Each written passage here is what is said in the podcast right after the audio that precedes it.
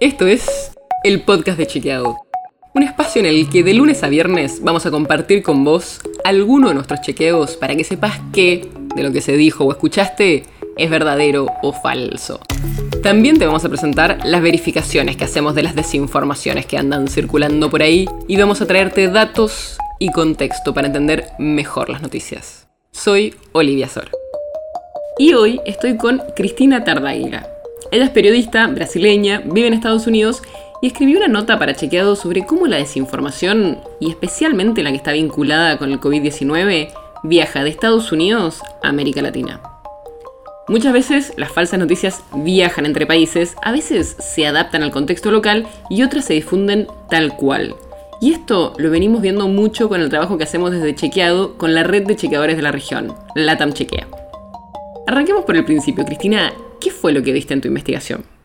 Bueno, la investigación que hice para Chequeado eh, realmente trae información bastante eh, impresionante con relación al sistema, digamos, de difusión de desinformación sobre COVID en las Américas.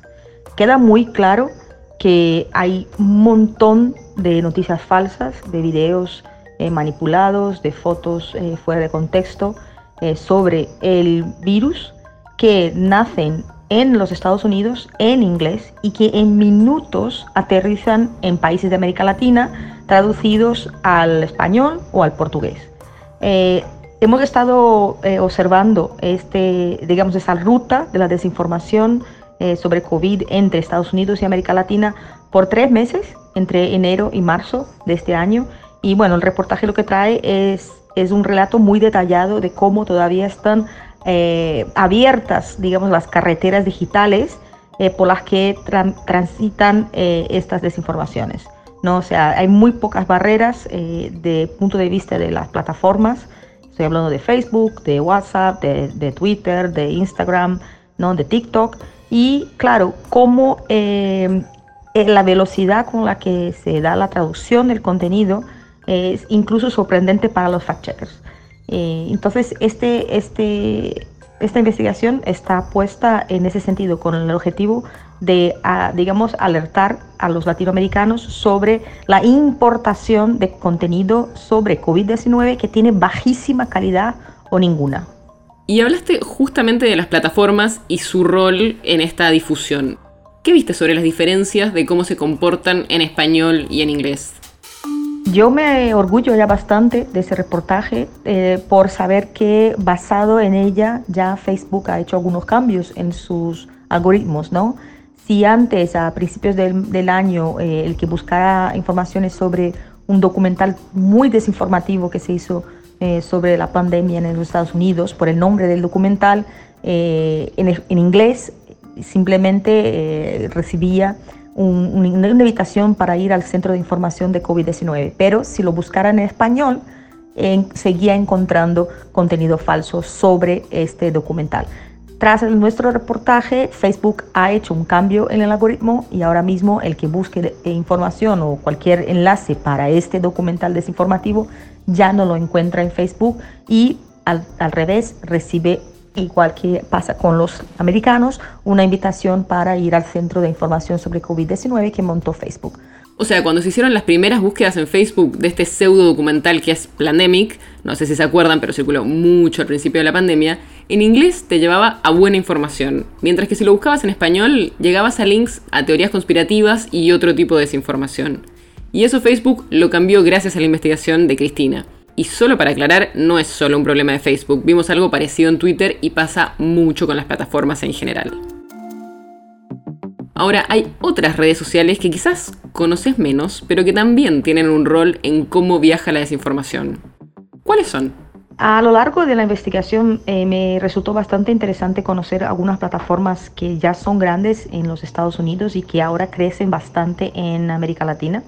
Y hablo específicamente de Rumble, eh, y de BitChute. Uh, Rumble eh, y BitChute tienen videos, ¿no? Y son, digamos, espacios donde eh, el ciudadano puede sentirse libre para difundir lo que quiera, porque los dueños, los empresarios por detrás de estas dos plataformas han dado ya varias entrevistas diciendo que no trabajarán en el sentido de ofrecer moderación de contenido, aunque sea pues discurso de odio, desinformación, nada. Son plataformas en las que tú puedes encontrar eh, de lo peor que hay en Internet y claro, muchísima noticia falsa sobre COVID-19, sobre las vacunas, sobre las falsas curas y los falsos métodos de prevención y desgraciadamente eh, estos canales que crecieron mucho en Estados Unidos pues ahora están en América Latina. O sea que hay nuevos jugadores a los que tenemos que también estar muy atentos. Y más allá de las redes o las plataformas, ¿quiénes son los que están trayendo estas desinformaciones a la región?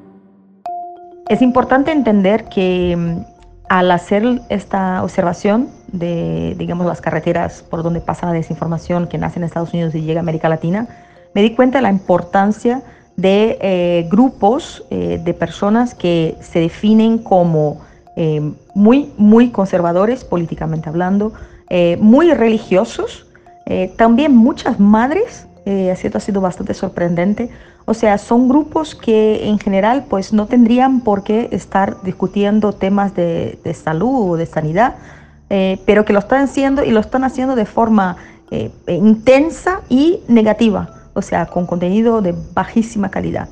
Así que hemos estado vigilando algunas, algunos grupos de Facebook, por ejemplo. Eh, incluso tenemos, hemos logrado hablar con algunos, algunas de las, esas personas que tras incluso eh, un, intento de pequeña entrevista nos dicen que, que siguen no creyendo en, en, la vacuna, siguen defendiendo que no se, nadie se la ponga. Y entonces es, es interesante cómo eh, son, son burbujas que tienen la capacidad de escuchar o leer algo en inglés y pasar este contenido al portugués y al español, manteniendo una ruta desinformativa que desgraciadamente une en los países de América Latina a Estados Unidos. Más allá de que todos podemos sin querer caer en una desinformación y compartir algo que resulta no ser verdadero, hay grupos y personas que se dedican a hacerlo de manera sistemática. Esta nota que comentamos hoy es parte de una serie de investigaciones sobre actores que desinforman sobre la pandemia. Se llama Los Desinformantes y si querés leer la nota completa de Cristina y otra sobre el tema, podés encontrarla en chequeado.com barra desinformantes. El podcast de Chequeado es un podcast original de Chequeado, producido en colaboración con Posta. Si tienes una idea o algún tema del que te gustaría que hablemos en un próximo episodio, escribinos a podcast.chequeado.com. Y si te gustó este episodio, seguinos en Spotify o en tu app de podcast favorita y recomendanos a tus amigos. Si querés más información sobre esto, sobre otros temas, entra a chequeado.com o sumate a nuestras redes. Soy Olivia Sor. Hasta mañana.